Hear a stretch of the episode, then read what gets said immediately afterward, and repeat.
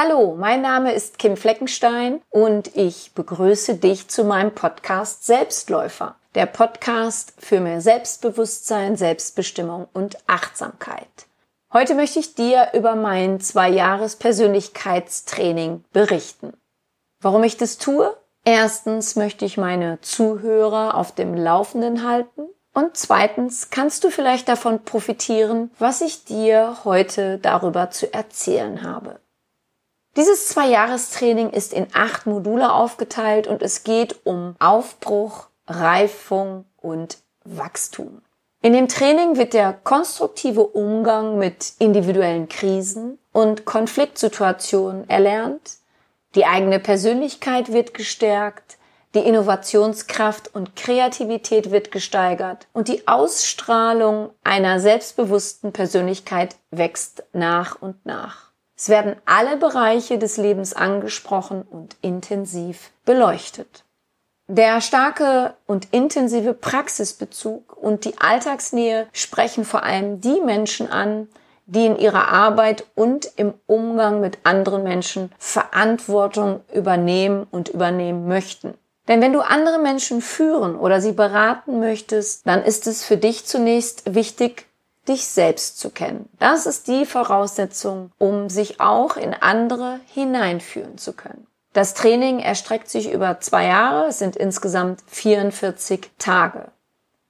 In diesem Training lernte ich 25 andere Menschen unterschiedlichster Art kennen. Menschen, die mich bereits lachend, nachdenklich, gestresst und auch oftmals weinend gesehen haben.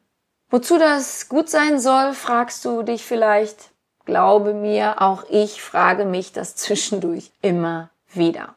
Ja, woher kam die Motivation für dieses Training? Ich war schon länger auf der Suche nach jemandem, der mich in der Entwicklung meiner Persönlichkeit und auch auf meinem beruflichen weiter Weg unterstützen sollte. Denn ich will mich nun beruflich noch weiterentwickeln.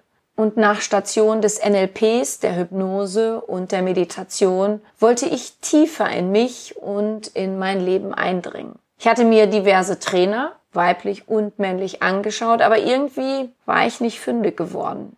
Und ich war kurz davor, mich bei einer Veranstaltung von Tony Robbins anzumelden, obwohl mich die Massen, die dort hingehen bei ihm sind, eher abschrecken. Zum Glück erzählte mir dann eine Freundin von Dr. Wolfgang Merz und seinem Zweijahrestraining. Ich schaute mir daraufhin seine Webseite an und schrieb ihn an. Es gab aber bereits eine Warteliste und zwei Personen waren auch schon vor mir auf dieser Warteliste. Wenn ich allerdings eines im Leben verstanden und gelernt habe, dann folgendes. Wenn etwas sein soll, wenn etwas eintreten soll, dann kommt das auch so. Und genauso war es dann auch mit dem Platz für dieses Training. Zwei Wochen später hatte ich die Zusage. Bevor es dann aber losging, musste ich, die anderen natürlich auch, aber ich werde hier nur von mir, von meinen Erfahrungen sprechen. Andere werde ich nur kurz erwähnen und dann auch mit falschem Namen. Ich musste also wie die anderen einige Unterlagen ausfüllen, zum Beispiel über meinen aktuellen Gesundheitszustand Auskunft geben, meine Ziele beschreiben und meine drei größten Ängste bezüglich des Trainings darlegen. Angst hatte ich aber keine, denn ich wusste, dass in dem Training nichts passieren würde, was mir Angst machen könnte. Ich hatte großen Respekt davor. Das ja, aber keine Angst. Und ich denke, es ist auch nicht sinnvoll, an so ein Training mit Angst heranzugehen.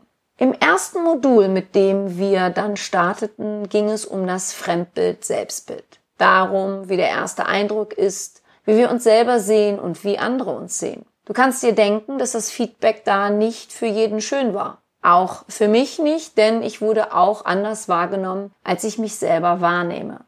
Ich schreie nicht Hurra, wenn andere mich ungefragt kommentieren oder etwas über mich sagen, aber das sollte ich in dem Training noch öfter erfahren ungefragtes Feedback bekommen. Nachdem dann die allgemeine Vorstellungsrunde fertig war, sollten wir uns Gedanken darüber machen, wie wir mit Problemen umgehen. Ich hatte meine Antwort ganz schnell parat und war auch guter Dinge, sollte ich dann nun dazu gefragt werden. Aber in einem Persönlichkeitstraining ist es nicht wie in der Schule. Es gibt auch keine Noten für die richtigen oder falschen Antworten. Es geht in so einem Training nur um einen selber und daher ging es hier auch nicht um die richtige Antwort nach der Frage, wie ich nun mit Problemen umging, sondern es ging darum, sich auf eine Situation einzulassen und dann zu schauen, wie diese am besten zu erfahren und zu erleben ist. Verhalte ich mich wie immer? Will ich die Situation so schnell wie möglich hinter mir haben? Oder mache ich mal etwas anders als sonst? Und vor allem, bin ich ganz präsent, egal in welcher Situation ich mich nun befinde. Ja, wie wir mit Problemen umgehen, das konnten wir dann ziemlich schnell erfahren, denn bereits am zweiten Tag gingen wir in eine Übung, die sich Enlightenment Intensive nennt. Sie ging ein Nachmittag, eine Nacht. Wir haben da nur drei Stunden geschlafen und den gesamten anderen Tag über. In dem Seminarraum, in dem wir uns aufhielten, wurde währenddessen auch gegessen und geschlafen. Wir verließen ihn nur zum Toilettengang und um zu duschen. Und währenddessen war auch noch Schweigen angesagt. Das Einzige, worum es die ganze Zeit ging, war die immer wiederkehrende Frage oder Aufforderung, sag mir, wer du bist. Diese Übung ist eine kontemplative Form der Selbsterfahrung, die 1968 von Charles Burner, einem kalifornischen Kommunikationswissenschaftler, entwickelt wurde. Mir selber war diese Übung bereits bekannt, hatte ich sie auch schon in meinen Workshops angewendet, aber niemals in dieser Länge und Form. Normalerweise geht dieses Enlightenment Intensive sechs Tage und fünf Nächte, aber für uns waren schon die anderthalb Tage genug. Vor allem gleich zu Beginn eines Persönlichkeitstrainings. Falls du dich nun fragst, was der genaue Sinn hinter dieser Übung ist, kann ich dir sagen, dass diese nach innen führende Methode dir dabei hilft, dein Bewusstsein deinen Fokus auf natürliche Weise zu verändern. Du wendest deinen Blick weg vom Außen hin zu dir selber. Es dient einer kontinuierlichen Prozessvertiefung und öffnet dir die Wahrnehmung für andere, weitere, neue Aspekte deines Seins, deiner Person. Ja, wer bin ich? Es saßen also nun 26 Personen in diesem Raum und abwechselnd stellten wir unserem Gegenüber immer wieder diese Frage oder machten diese Aufforderung, sag mir, wer du bist. Es ging nicht darum, dass der Fragende das Gesagte der antwortenden Person zu interpretieren oder zu analysieren hatte. Es ging immer nur darum, dass die Person, die momentan nicht dran war, die andere Person mit der Frage, Sag mir, wer du bist, anzustupsen, zu erinnern hatte, wenn diese in ein Schweigen verfiel. Leider konnte ich am Feedback einiger Personen am Tag danach erkennen, dass sie doch analysiert bzw. das Gesagte interpretiert hatten. Das ist sehr schade, aber das spielt jetzt keine weitere Rolle. Aber vielleicht hast du Lust, dir dazu meine andere Podcast-Folge Wie gehst du mit Feedback um anzuhören, wenn dich das Thema Feedback allgemein interessiert. Nach einiger Zeit gab es dann eine Pause und wir suchten uns eine andere Person. Glaub mir, ich habe noch nie so schnell Menschen kennengelernt wie in diesen anderthalb Tagen. Es war wirklich faszinierend. Weiterhin ist mir bewusst geworden, dass wir Menschen den ganzen Tag über sehr viel reden, aber nicht wirklich über uns, sondern immer nur über etwas.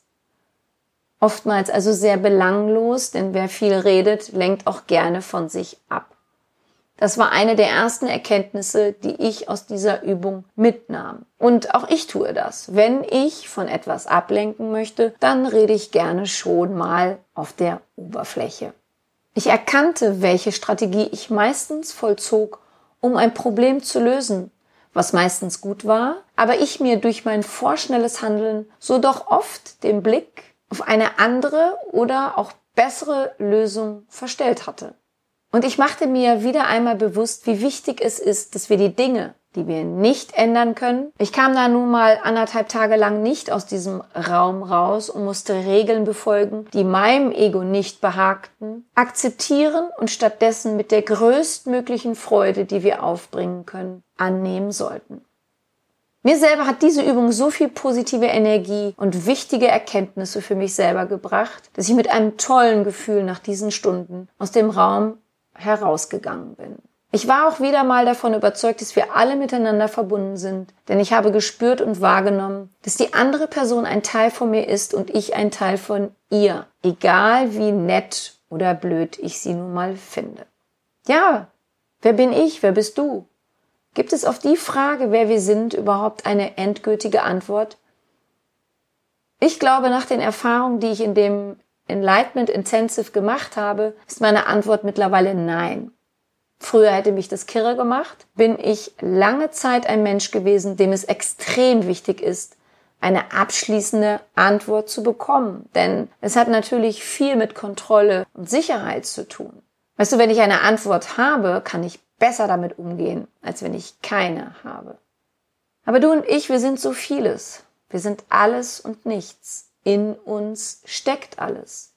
Die Liebe, die Angst, der Hass, der Frieden, die Wut, die Genügsamkeit, die Trauer, die Freude und vieles mehr.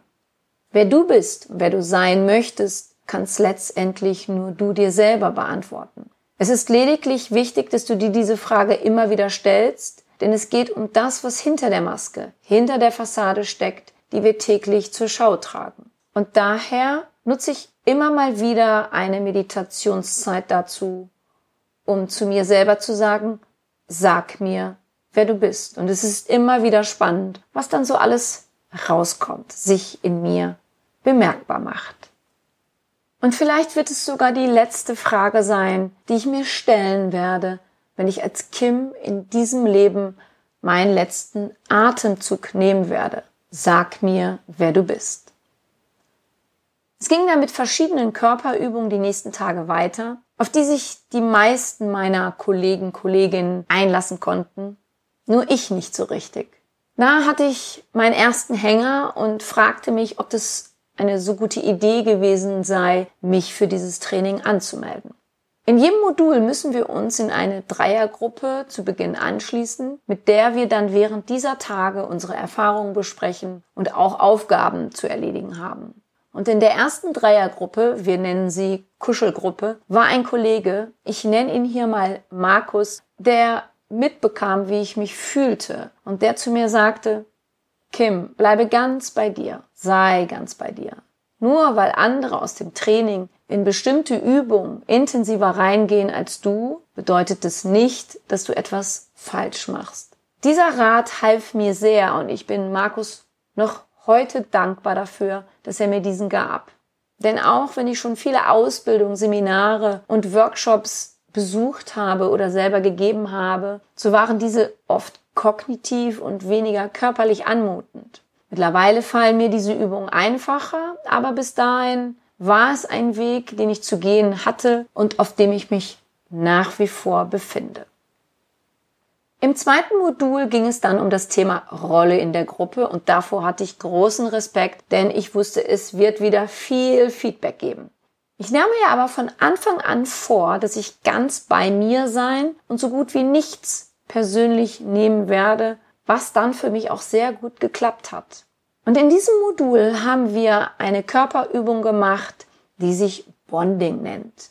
Das Bonding, um das es hier geht, steht für die Befriedigung der lebensnotwendigen und neurobiologisch verankerten psychosozialen Grundbedürfnisse.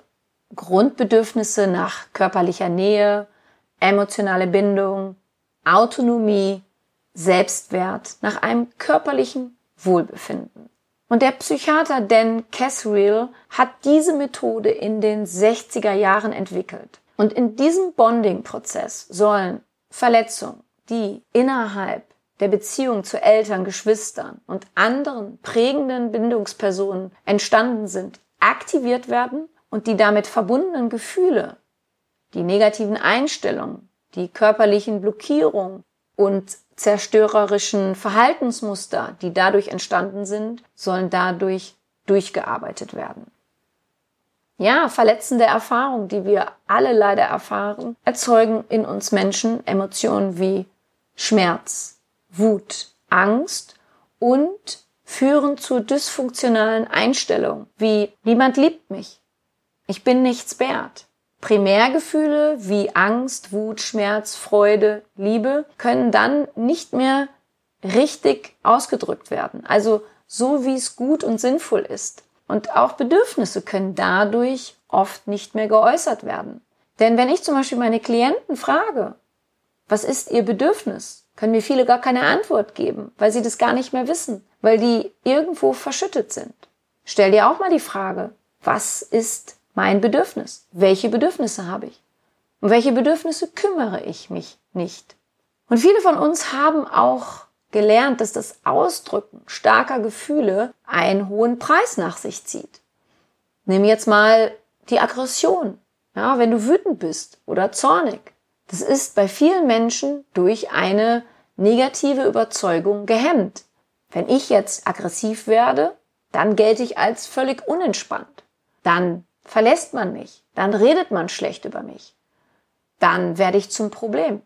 Aber es ist so wichtig, einen wirkungsvoll angemessenen Ausdruck von Aggression, der ja zum Schutz und zu unserer aller Abgrenzung dient, zeigen zu können. Und viele von uns haben das nie gelernt, also ich gehöre auch dazu. Ich habe nicht gelernt, wie ich meine Aggression adäquat zeige. Und stattdessen wird dann oft Zorn mit Zerstörung oder Brutalität assoziiert oder sogar ausgelebt. Und eine negative Einstellung in Bezug auf den eigenen Gefühlsausdruck führt dazu, dass also anstelle von diesen Primärgefühlen, die wir alle in uns tragen, sogenannte Ersatzgefühle zum Tragen kommen. Also anstelle von Aggression wird jemand gehässig. Von Freude kommt nur eine Nettigkeit bei rum. Oder ein seelischer Schmerz, der in einem liegt, wird zu einer klagenden Weinerlichkeit und entwickelt sich in eine permanente Opferhaltung. Und dieser Teufelskreis von der Sehnsucht nach Beziehung, aber der Hemmung, einem Bedürfnis wirklich Ausdruck verleihen zu können, woraus dann natürlich wieder eine Enttäuschung folgt und wir in eine Vermeidungshaltung gehen, soll durch dieses Bonding auf tiefster Ebene körperlich, emotional und sprachlich nachvollziehbar gemacht und unterbrochen werden. Ja, als es dann also darum ging, sich einen Partner zu suchen und am besten jemanden, mit dem man noch auf Distanz war, brauchte ich nicht weit zu gehen, denn ich nenne ihn hier mal Christian, stand direkt neben mir. Und nachdem das geklärt war, ich war aber auch seine Distanzpartnerin, legte sich Christian zunächst einmal auf eine Matte und ich legte mich zur Hälfte auf ihn, sodass wir im engen Körperkontakt waren. Christian schlang dann noch seine Arme um meinen Rücken und ich legte meine rechte Wange an seine rechte Wange. So lagen wir 25 Minuten auf der Matte. Also Sinn der Übung ist es, seine Gefühle wahrzunehmen und auf eine eigene Art und Weise zu äußern, wie man es sich bisher noch nicht getraut hat. Als ich dann dran war, spürte ich ziemlich schnell einen dicken Kloß in meinem Hals, so dass ich wusste, dass sich hier gleich eine starke Emotion lösen würde. Und so war es dann auch. Kurze Zeit später stieß ich ein tiefes Gebrüll aus, um meinen Gefühlen, die sich bemerkbar machten, Luft zu verschaffen. Ich wurde hinterher gefragt, Kim, warst du das mit dem Urschrei? Denn bis dahin hatten mich alle ziemlich stumm erlebt, was den Ausdruck von Gefühlen anging. Ja, und diesen, dieser Urschrei, der tat sehr gut und ließ mich zwar erschöpft, aber innerlich befreit fühlen zurück. Diese Übung mache ich mittlerweile auch mit dem einen oder anderen meiner Klienten und alle haben tolle Erfahrungen damit gemacht, beziehungsweise konnten sich von Gefühlen oder auch von Personen lösen, die ihnen nicht mehr gut taten. Vielleicht klingt die Übung etwas schräg, aber der Effekt ist wirklich toll. Ich möchte diese Übung nicht mehr missen. Ich bin sehr froh, dass ich sie kennengelernt habe. Im dritten Modul ging es dann ganz viel um Meditation, den eigenen Atem und die Trance.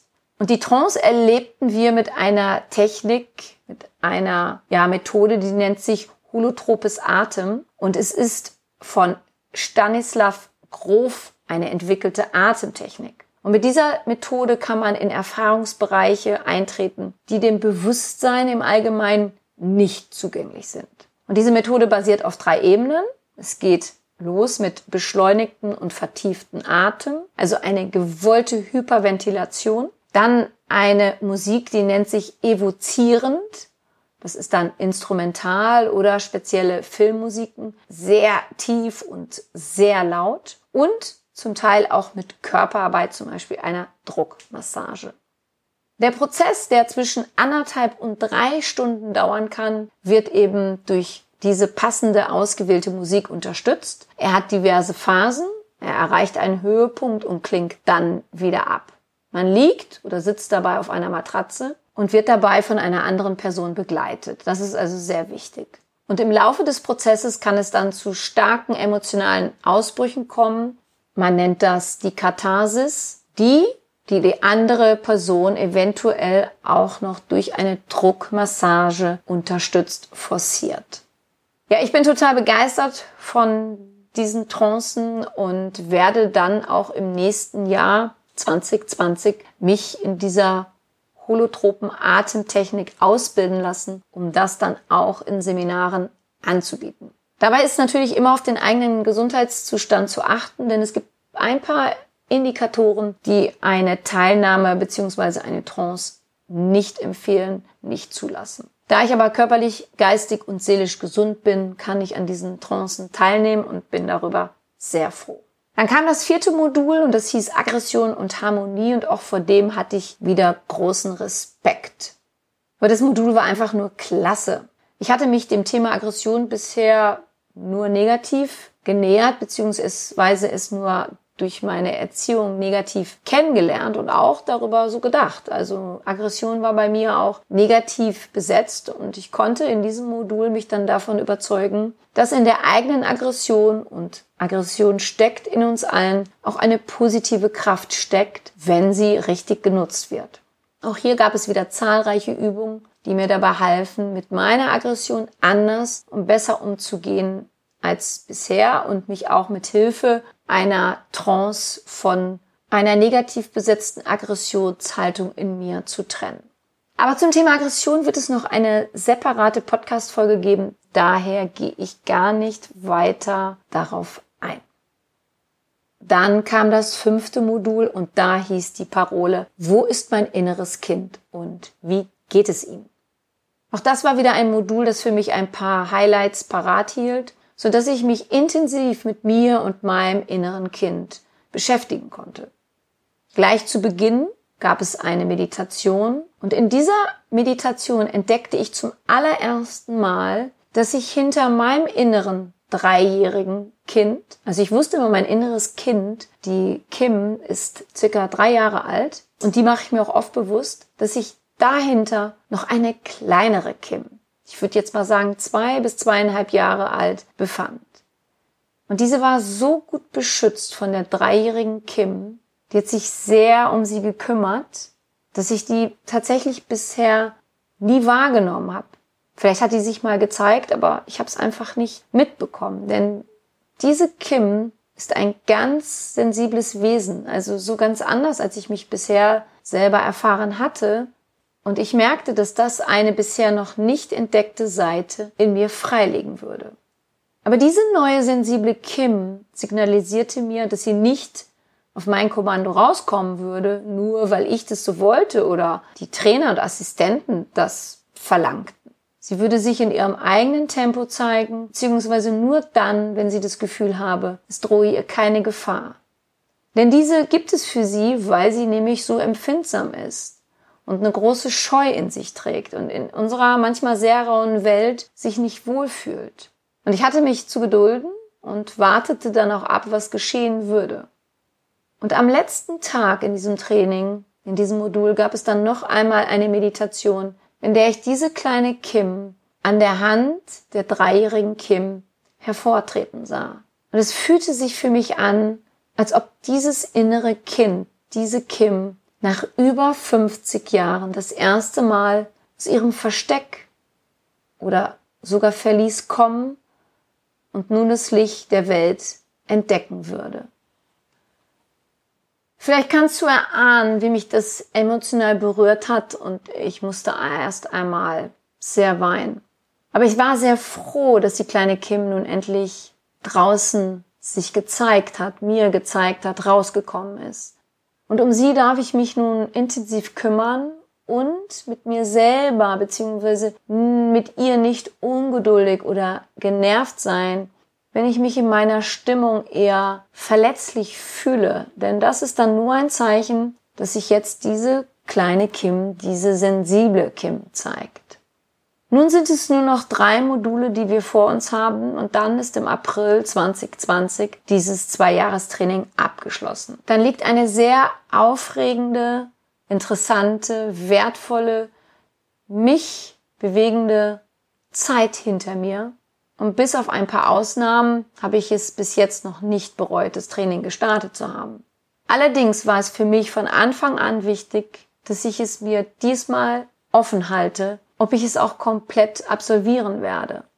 Es wäre nämlich das erste Mal, dass ich so etwas Großes nicht zu Ende mache. Und es wäre für mich auch mal gut. Denn bisher habe ich die Dinge immer durchgezogen, bin dran geblieben, weil ich für mich immer nur dieses Motto galt, aufgeben ist keine Option. Aber wie mir eine Freundin mal sehr weise zu mir sagte, Kim, ich wünsche dir, dass du aufgibst, durfte ich eben halt auch mal erkennen, dass es nicht immer sinnvoll ist, dieses Motto aufgeben ist keine Option zu haben. Vor allem dann nicht, wenn ich mich innerlich nicht wohlfühle. Sollte ich also merken, dass mir das Training nicht mehr gut tut oder mir die Atmosphäre nicht mehr zusagt, dann lasse ich es sein.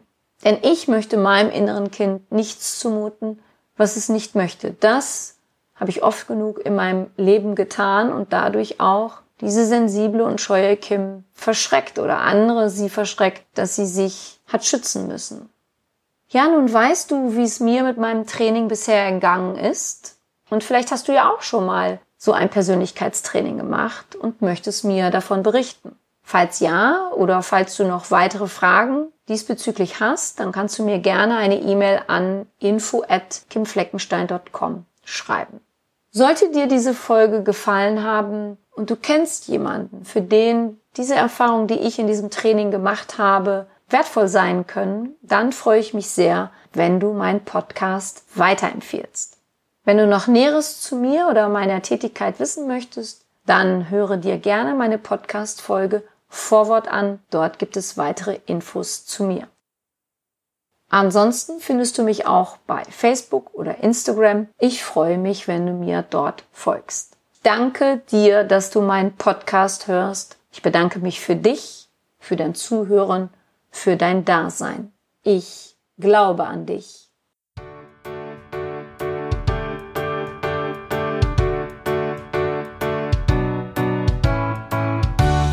Wenn dir mein Podcast gefallen hat, dann hinterlasse doch eine positive Bewertung oder empfehle meinen Podcast gerne weiter. Besuche auch meine Website www.kimfleckenstein.com, folge mir bei Facebook und Instagram oder höre in meine Programme bei Amazon, Apple, Audible und Google rein. Du kannst mir auch gerne an info at kimfleckenstein.com schreiben, wenn du ein spezielles Anliegen hast. Ich danke dir und sende herzliche Grüße.